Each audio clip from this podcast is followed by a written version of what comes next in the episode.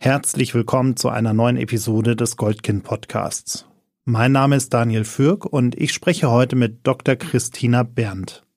Sie ist Wissenschaftsjournalistin bei der Süddeutschen Zeitung und hat sich ganz besonders intensiv mit dem Thema Resilienz auseinandergesetzt.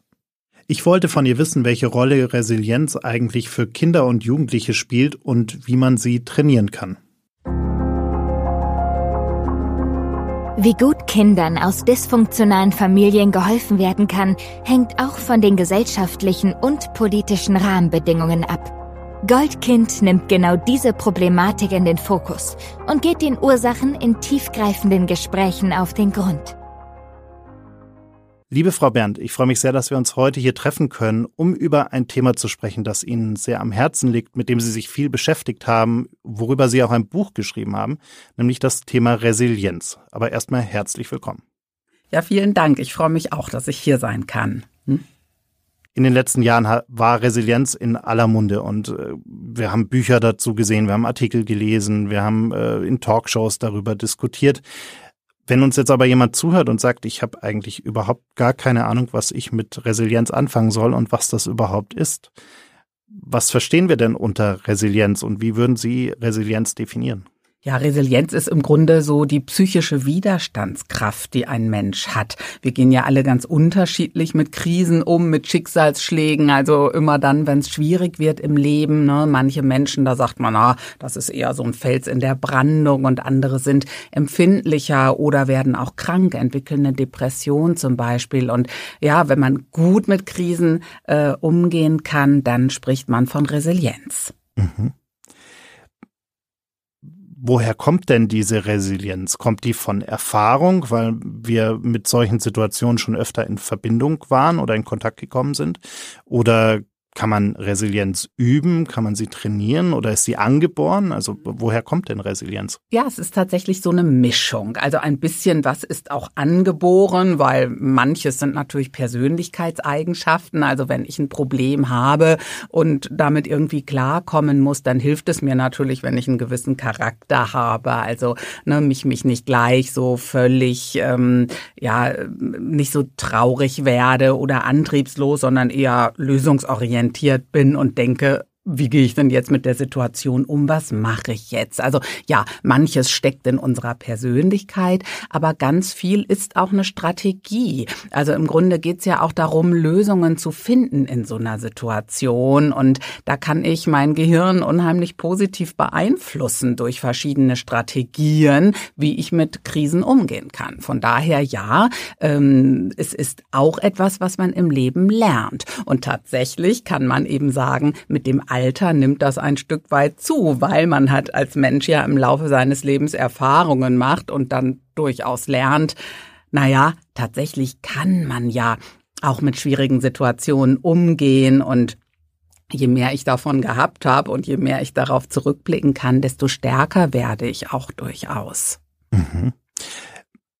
Jetzt reden wir ja viel über Kinder und Jugendliche hier auch in dem Format. Äh, welche Rolle spielt denn Resilienz in dem Alter auch schon? Äh, spielt es überhaupt eine Rolle? Absolut. Das fängt von klein auf an. Also im Grunde geht es ja schon darum, dass man als kleines Kind äh, die Erfahrung macht, äh, eher nach vorne zu schauen zum Beispiel. Ne? Dass einem Erwachsener vielleicht auch sagt, Mensch, das schaffen wir, nicht so schlimm, jetzt stehst du halt wieder auf, ne? Staub aus den Kleidern äh, geschlagen und weiter geht's. Also das sind tatsächlich ja Strategien ja auch, die man von klein auf lernt, dass man eben nicht so verzweifelt, wenn Dinge passieren passieren und dass man Lösungswege findet, dass man auch kluge Lösungswege findet. Also geht ja schon los im Kindergarten. Da sitzt ein Kind auf der Rutsche meinetwegen und unten sitzt ein anderes und ich möchte rutschen, der geht da aber nicht weg. Was mache ich denn dann? Ja, und dass man sich dann auch überlegt, klar, ich habe mehrere Möglichkeiten. Äh, ich kann jetzt einfach losrutschen und dem in den Rücken rutschen. Aber was ist, wenn der dann haut? Also habe ich da eigentlich eine bessere Situation? Das können tatsächlich schon Kinder lernen und in guten Programmen machen das Erzieher und Erzieherinnen auch, die ähm, so Kindern schon beibringen, wie es klug ist, mit Krisen umzugehen. Jetzt beschäftigen wir uns hier ja auch viel mit äh, Kindern aus dysfunktionalen Familien, mit einem dysfunktionalen Familienhintergrund.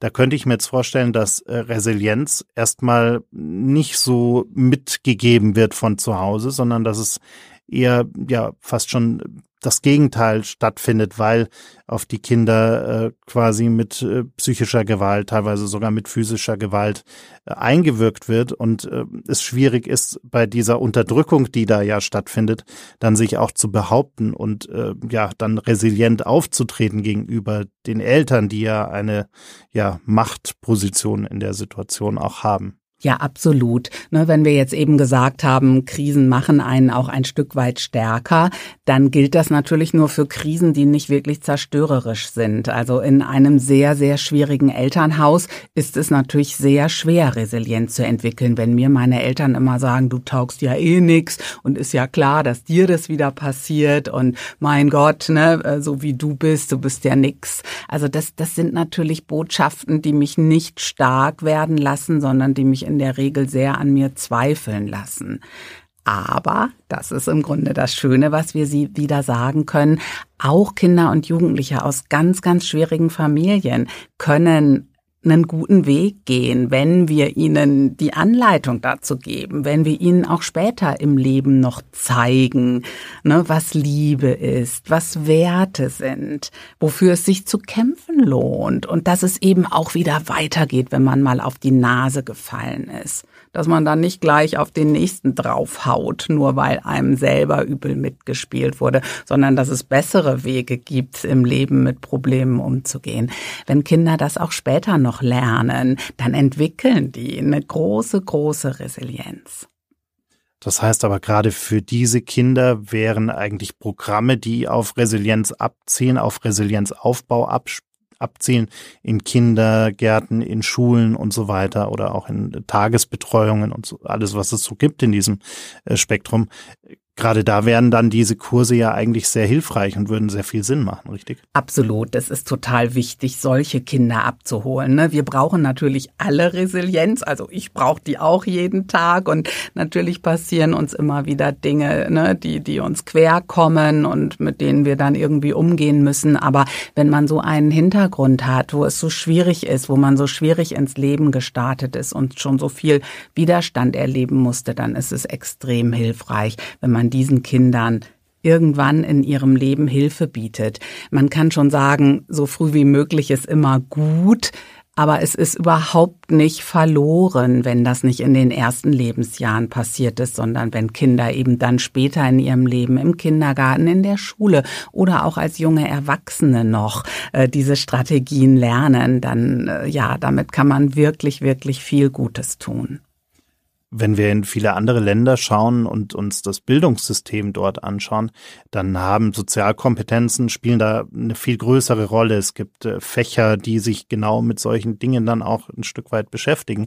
Bei uns äh, eher schwierig. Ist das vielleicht auch da nochmal vielleicht so ein Weckruf, den wir Richtung äh, unserer föderalen Bildungsministerien äh, mal lostreten sollten, dass wir genau diese Sozialkompetenzen im egal für welche Situation am Ende des Tages, egal ob es um, um äh, positive oder negative Erlebnisse geht, aber dass wir da wirklich die Kinder auch stärker fördern und das vielleicht auch in den Lehrplan, in ein Bildungssystem integrieren? Unbedingt. Ich kämpfe da schon ganz lange dafür, dass man äh, das wirklich äh, allen Kindern beibringt im Laufe ihres Lebens und zwar immer wieder. Also die Strategien für die Kleinen, was ich eben gesagt habe mit der Rutsche, ne, mal kurz überlegen, was mache ich denn jetzt und was wäre schlau. Aber das braucht man dann natürlich später im Leben für andere Situationen. Und ich frage mich so oft, warum man Kindern das nicht beibringt von klein auf. Tatsächlich gibt es immer noch viele Pädagoginnen und Pädagogen, die dieses Wort Resilienz noch nie gehört haben. Aber man weiß, wie wirkmächtig diese Arbeit ist und die uns ja für unser ganzes Leben stark macht. Wir haben so eine hohe Rate an psychischen Erkrankungen, an Depressionen. Das ist letztlich ein Zeichen für fehlende Resilienz. Denn es heißt, dass ich mit diesem Leben in diesem Moment, so wie es sich gestaltet, nicht gut zurechtkomme. Ja, Depressionen haben auch genetische Ursachen. Ich möchte damit nicht sagen, die Menschen sind daran selber schuld. Aber wenn man ihnen mehr Möglichkeiten geben würde, mit Schwierigkeiten umzugehen, dann würden auch weniger Menschen krank werden. Wenn wir uns mal ganz konkret anschauen, wie man Resilienz üben kann, wie, wie sieht das dann aus? Also haben Sie dann vielleicht ein Beispiel, wo Sie mal daran erläutern können, wie übe ich das dann tatsächlich?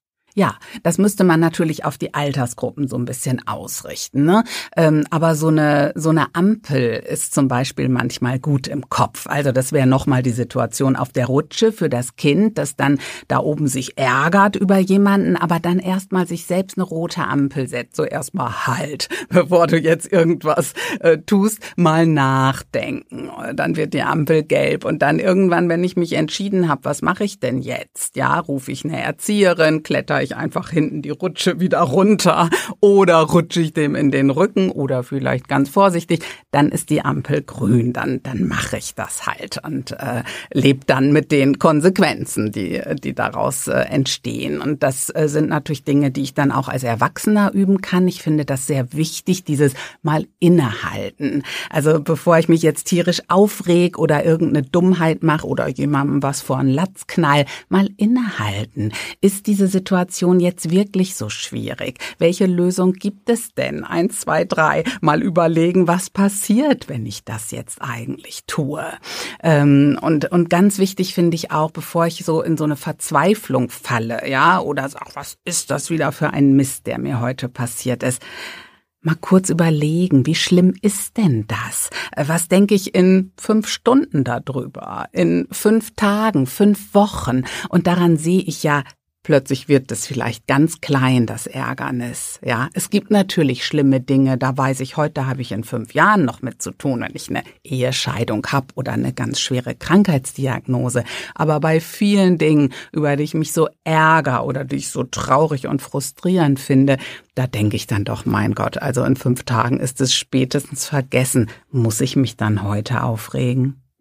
Und eine wichtige Strategie finde ich auch, Dingen auch eine Chance zu geben, vielleicht gar nicht so schlecht zu sein. Also immer, ne, meine Oma sagte so schön den Spruch, wer weiß, wofür es gut ist. Und das ist sowas, was man vielleicht als Teenager nicht so gerne hört, aber dann im Laufe des Lebens merkt man ja doch, es gibt echt Dinge, die mich total geärgert und gefrustet haben. Da hat mich jemand vom Geburtstag ausgeladen oder ne, ich konnte irgendwo nicht hin, weil ich mir einen Fuß verstaucht habe. Und dann sind aber vielleicht ganz andere Dinge passiert. Ich habe jemanden kennengelernt, ich habe was anderes gemacht, ich habe was Neues gemacht und so denk, Mensch, toll, gut, dass mir das passiert ist ne, ich habe was Neues gelernt. Mein Leben ist jetzt eigentlich schöner als vorher und ich kann so oft auf Dinge unterschiedlich gucken und äh, ich tu mir so gut, wenn ich das tue. Also wäre die Formel so ein bisschen innehalten, reflektieren, einordnen, Handlungsoptionen oder Reaktionen abwägen? Absolut. Und wirklich, es ist also Resilienz ist ganz viel Gehirn einschalten, ja, ganz viel sich so ein bisschen modulieren und ähm, auch das Positive sehen. Also das finde ich noch so eine ganz wichtige Strategie für mich, auch immer wieder so jeden Tag durchs Leben zu stratzen und zu denken, hey, wieder was Gutes passiert. Hatte ich so ein schönes Gespräch heute? Ähm, hat mich jemand angelacht? Habe ich irgendwie was äh, noch einen Bus erwischt? Oder also einfach auch die kleinen Dinge im Leben wahr wahrzunehmen und nicht immer nur den Frust einzusammeln. Und ähm, wenn man das tut und ganz bewusst das auch übt und in dem Moment immer sagt, yay, ist wieder was Gutes passiert und vielleicht habe ich fünf Steinchen in der Hosentasche und, und ziehe immer eins rüber in die andere, immer dann, wenn was Gutes passiert ist, dann verändere ich so mein Gehirn, ja, mein Mindset, würde man so auf Neudeutsch sagen, ähm, weil ich dann anfange, diese Welt als meinen Freund zu sehen. Und und das ist was, was mich natürlich total stärkt, wenn ich durchs Leben gehen kann und sagen kann, also grundsätzlich mal ist dies Leben mein Freund. Hm. Wenn ich all das nicht mache und diesen Frust die ganze Zeit anstaue und mich über alles ärgere bis zum, äh, ja, geht nicht mehr, dann ist ja auch der Weg zu psychischen Erkrankungen irgendwann gar nicht mehr so weit, oder? Also ja. kann Resilienz an der Stelle auch quasi gegen psychische Erkrankungen wie zum Beispiel eine Depression oder ein Burnout äh, helfen? Absolut. Ich meine, grundsätzlich muss man natürlich sagen, Menschen können unterschiedlich mit Dingen umgehen, ja. Und gibt auch so alte Griesgrams, die irgendwie 95 werden und immer nur meckern und also geht schon auch. Aber wie Sie sagen, die Gefahr für psychische Erkrankungen ist hoch, wenn ich so eine negative Lebenseinstellung habe oder wie Psychiater sagen, wenn ich katastrophiere, also immer Dinge zu einer Katastrophe mache. Von daher ja, Resilienz ist ganz klar klar eine Strategie gegen Depressionen. Äh, man sieht, dass diese kleinen Übungen, die ich eben so genannt habe, ja, auch dieses durchs Leben gehen und das Gute einsammeln, ähm, die, die mindern depressive Symptome und zwar schon in sechs Wochen. Also das zeigen unzählige Studien. Wenn ich das sechs Wochen mache, also auch nicht Dankbarkeit, mich freue über Dinge, versuche das Positive zu sehen, dann habe ich weniger depressive Symptome. Jetzt haben wir gerade schon viel über Prävention gesprochen und wie Resilienz da auch helfen kann gegen äh, psychische Erkrankungen. Wenn wir uns die letzten Jahre anschauen, dann merken wir gerade bei der Versorgungslage, wenn es um psychische Erkrankungen geht in Deutschland, dass einfach massive Zahlen an Therapieplätzen fehlen, dass wir äh, da nicht wirklich äh, vorankommen, dass sich die Situation auch eher immer weiter verschlimmert als verbessert. Warum sind wir denn eigentlich grundsätzlich so schlecht, wenn es um präventive Maßnahmen geht? Wir könnten ja schon viel früher anfangen, ähm, die, die akuten Fälle abzumildern, indem wir sagen, wir, wir helfen den Leuten mit Programmen, mit äh, Angeboten, mit was auch immer, um präventiv hier aktiv zu werden. Ja, das ist schade. Das ist wirklich, wirklich schade und ist einfach ein falsches Denken, ne? das sich auch wirklich über die Jahrhunderte entwickelt hat, dass man immer denkt, man muss die Krankheiten behandeln und das muss man ja auch um Gottes Willen, aber wie klug wäre es, sie gar nicht erst entstehen zu lassen. Und äh, natürlich können wir das bei vielen körperlichen Erkrankungen, indem man da mehr gegen Rauchen, Alkohol und Co. tut. Aber wir können es eben auch bei psychischen Erkrankungen. Resilienzprogramme sind ein echtes Potenzial, dem entgegenzuwirken und, und jungen Menschen da Hilfe anzubieten. Also es ist eigentlich unbegreiflich, weshalb wir das nicht mehr machen. Das heißt, wir müssten auf der einen Seite in unser Bildungssystem stärker rein, aber wir müssten auf der anderen Seite auch quasi in die Wirtschaft stärker rein und Arbeitgeber dazu motivieren, zu diesen Themen auch vielleicht sogar verpflichtende Programme anzubieten. Also es gibt ja sicherlich in ganz vielen großen Unternehmen eine riesige Bandbreite an, an Fortbildungen, Seminaren, äh, Übungen, die man belegen kann, wenn man denn Lust darauf hat. Äh, aber die werden ja dann oftmals auch nicht angenommen, weil der Arbeitsstress so hoch ist, man gar keine Zeit dafür hat oder auch gar kein Interesse. Also müsste man sowas vielleicht sogar irgendwo als verpflichtende Maßnahme einbauen, damit wir alle irgendwie äh, ja gesund bleiben am Ende mhm. des Tages. Ich finde verpflichtend immer schwierig, weil wenn die Leute da halt keine Lust haben hinzugehen und so einen Widerstand haben, dann nützt es wahrscheinlich am Ende nicht so viel. Aber auf jeden Fall wäre es wichtig, sie niedrigschwellig anzubieten, also den Menschen auch wirklich Raum dafür zu geben, es vielleicht auch zu einer Uhrzeit anzubieten, wo es funktioniert in so einem Tagesablauf auf einer, ne, in einer bestimmten Branche. Ähm, was aber auch wichtig ist, dass Arbeitgeber nicht hergehen und sagen, hey, äh, ich biete hier einfach Resilienzprogramme an und dann packe ich den Leuten noch ein paar Akten mehr auf den Schreibtisch, die sie abarbeiten müssen. Also das kann es auch nicht sein, ne? dass ich sozusagen Resilienztraining nutze, um meine Leute noch mehr auszusaugen. Da, äh, da müssen wir, glaube ich, aufpassen, weil das natürlich auch schnell eine Entwicklung ist, die genutzt wird. Ganz wichtig in einer Firma ist wirklich auch Resilienz vorzuleben, also die Führungsstruktur so zu gestalten, dass sie resilienzfördernd ist und die Menschen gesund erhält und nicht krank macht. Und da müssen wir viel mehr tun, dass wir bessere Führungskräfte haben, dass Menschen Führungskräfte werden, die was davon verstehen, die das nicht nur werden, weil sie ihren Job gut machen, sondern weil sie ein Team führen, weil sie äh, Achtsamkeit lehren, weil sie mit den Menschen reden, weil sie den Menschen auch eine Chance geben zu sagen, mir geht's heute nicht so gut, ich muss mal kürzer treten, indem sie das auch selber vorleben. Ne? Also so diese alte Führungsfigur, hier ist der harte Kerl, der irgendwie vorausmarschiert, davon müssen wir uns verabschieden.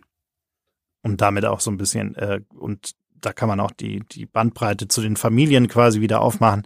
Nicht jede Entscheidung, die man äh, dem Mitarbeiter, der Mitarbeiterin oder dem Kind oder dem Jugendlichen, der Jugendlichen äh, gegenüber äh, mitteilt, dass die nicht immer gleich äh, ja irgendwie staatstragend äh, offene Herz-OP ist, sondern dass man da auch vielleicht mal einen Gang zurückschraubt und äh, zum einen Entscheidungen verständlich macht, zum anderen aber vielleicht auch äh, mal überlegt, wie wichtig oder wie dringend ist das, was ich da gerade mitteile überhaupt, oder? Ja, sich in Frage stellen ist ohnehin was ganz Wichtiges. Ähm, gesunde Kinder tun das ja auch. Die stellen ihre Eltern in Frage. Das ist schon mal erstmal ganz gut. Eltern können damit aber nicht immer gut umgehen. Und da wäre es natürlich schon gut, an sich selber auch zu arbeiten und zu denken, ist das jetzt so wichtig, was ich hier fordere? Worum geht's denn hier eigentlich? Wenn man sein Kind gesund begleiten will, ist eigentlich das Wichtigste, mit ihm im Gespräch zu bleiben. Und das kann man natürlich nur, wenn ich mich dann nicht als irgendwie ne, die Übermacht aufführe, sondern mit dem Kind versuche, äh, ja, auf Augenhöhe auch, auch eine Beziehung zu gestalten. Und ist schon klar, ich bin die Mutter oder der Vater, das ist das Kind. Man kann dem Kind auch nicht alle Entscheidungen aufbürden, aber äh, zumindest offen zu sein und, und eine Mitsprache zu gewähren. Also alle Studien zur Resilienz zeigen, wie wichtig das ist, sowohl in Firmen als auch in Familien, als auch in der Schule, dass die, die vielleicht unten in der Hierarchie stehen, Mitspracherecht haben. Dass das fördert die psychische Gesundheit, denn nichts ist schlimmer als dieses Gefühl, ich werde hier immer nur gedeckelt und drangsaliert und ich bin nur so ein Rädchen im System, was mitlaufen muss, sondern das Gefühl, ich bin jemand und auf mich hört man auch, wenn ich sag, das kann ich so nicht, das will ich so nicht, das kommt mir quer, dass das auch gehört wird. Äh, Psychologen sprechen da von Selbstwirksamkeit, die man hat, ja. Ähm, Resilienz ist ja auch, sich sagen zu können, ich schaff das. Aber das kann man sich auch nur sagen, wenn man in seinem Leben und in seiner Situation gelernt hat, dass man Dinge schaffen kann, dass man also, ja, irgendwie ein bisschen auch die Zügel in der Hand hat haben dann eigentlich Noten und dieses ganze Prüfungssystem, was wir in unserem Bildungssystem verankert haben, haben die dann eher einen positiven Effekt auf die Resilienz oder eher einen negativen Effekt? Ja, da streiten sich Bildungsforscher. Also äh, viele äh, Schüler und Schülerinnen sagen ja auch, das ist was Gutes. Also natürlich heißt ja Noten vergeben auch Belohnung geben. Ja, äh, wenn, wenn Kinder es schaffen, auf irgendwas zu lernen, schneiden sie ja in der Regel besser ab, als wenn sie es nicht tun. Äh, vielen Kindern gelingt ja nur das nicht. Daran hapert es ja oft. Ja, die allermeisten können ja ganz viel. Also irgendwas kann jeder.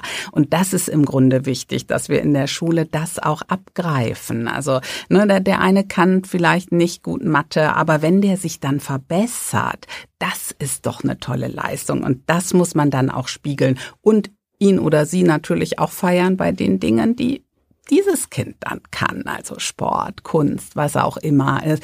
Das Wichtige ist, dass wir auf die Stärken schauen. Ist doch klar, also wie soll eine Seele stark werden? Natürlich mit ihren Stärken und nicht mit ihren Schwächen. Also immer nur zu denken, das kann ich nicht, das nicht und das auch nicht da fallen mir auch genug Dinge ein, die ich nicht kann. Aber mich daran zu erinnern, was ich kann und wie ich die letzte Krise gemeistert habe, ja, und wie ich schon mal eine schwierige Situation hatte, da aber durchgekommen bin, das macht mich stark.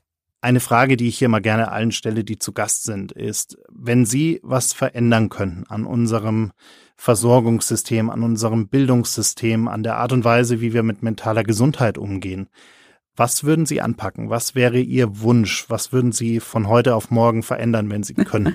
Ich würde es wirklich sofort in die Lehrpläne der Schulen schreiben. Also erstens ein Resilienztraining, aber auch viel mehr Aufklärung zur psychischen Gesundheit insgesamt. Also äh, wir brauchen mehr Wissen darüber und wir brauchen auch Möglichkeiten, wie wir eben die psychische Gesundheit erhalten.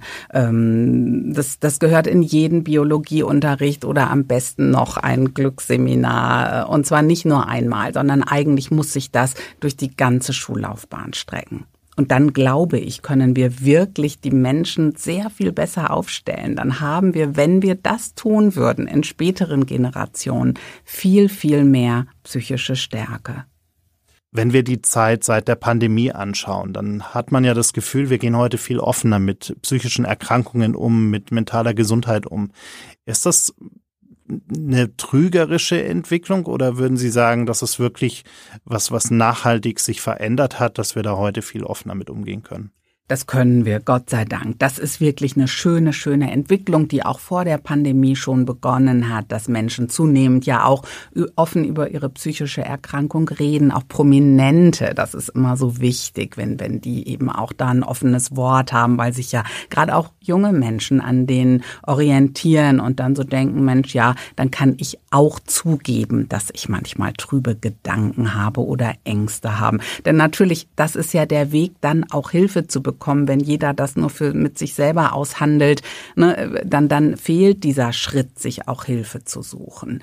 Ähm, wir müssten nur, finde ich, auch immer Lösungen mit aufzeigen. Ja? Also oft wird auch so negativ zum Beispiel über Stress gesprochen. Äh, Stress ist natürlich total unangenehm und wenn ich zu viel davon habe, macht es mich krank. Aber so ein bisschen Stress ist auch ganz nett, ja, nice to have, weil dann kann ich auch dran wachsen und ich kann Dinge schaffen und ähm, man kann tatsächlich lernen, auch anders auf Stress zu gucken und in dem Moment einfach zu sagen, ah, ich merke, ich werde aufgeregt, mein Herz schlägt schneller. Aber das ist ja auch richtig so. Ich sitze hier jetzt gerade vor der Kamera. Wenn mir das jetzt völlig egal wäre, dann würde ich wahrscheinlich auch ne, ganz anders rüberkommen. Also es ist schon auch manchmal gut, wenn man sich anstrengen muss. Und das, glaube ich, das fehlt dann oft. Ähm, man sollte nicht nur negativ auf diese Dinge schauen. Also auch da wieder ein bisschen weniger schwarz-weiß und ein bisschen mehr grau dazwischen, um auch da wieder zu reflektieren, was eigentlich wirklich gut und was schlecht ist und wie wir da irgendwie mit umgehen können. Ja, und eben nicht so eine Angst aufbauen. Ne? Wenn ich Angst vor Stress und Angst vor Krisen habe, dann lähmt mich das ja auch so ein Stück weit. Also wichtig ist es wirklich auch den Menschen zu sagen, ihr habt auch ganz schön viel Resilienz. Also es ist schon gut, dass wir die stärken und gerade Kinder aus äh, schwierigen Familien, die haben eben oft viel zu wenig. Aber im Durchschnitt sind wir Menschen schon dafür gemacht, Krisen zu bestehen. Ja, unser Leben besteht ja aus nichts anderem. Krise, wieder Glück, dann wieder Krise. Und, und dafür sind wir schon entwickelt. Wir können das echt gut. Wir müssen nur unsere Ressourcen dafür besser stärken. Das ist doch ein wunderbarer Appell zum Ende. Liebe Frau Bernd, ich freue mich sehr, dass Sie hier waren und äh, danke Ihnen sehr für Ihre Zeit. Ja, vielen Dank, Herr Fürk. Vielen Dank für deine Aufmerksamkeit. Wenn dir dieses Gespräch gefallen hat, folge uns auf YouTube, Spotify, Apple Podcasts oder wo auch immer du gerne Podcasts hörst.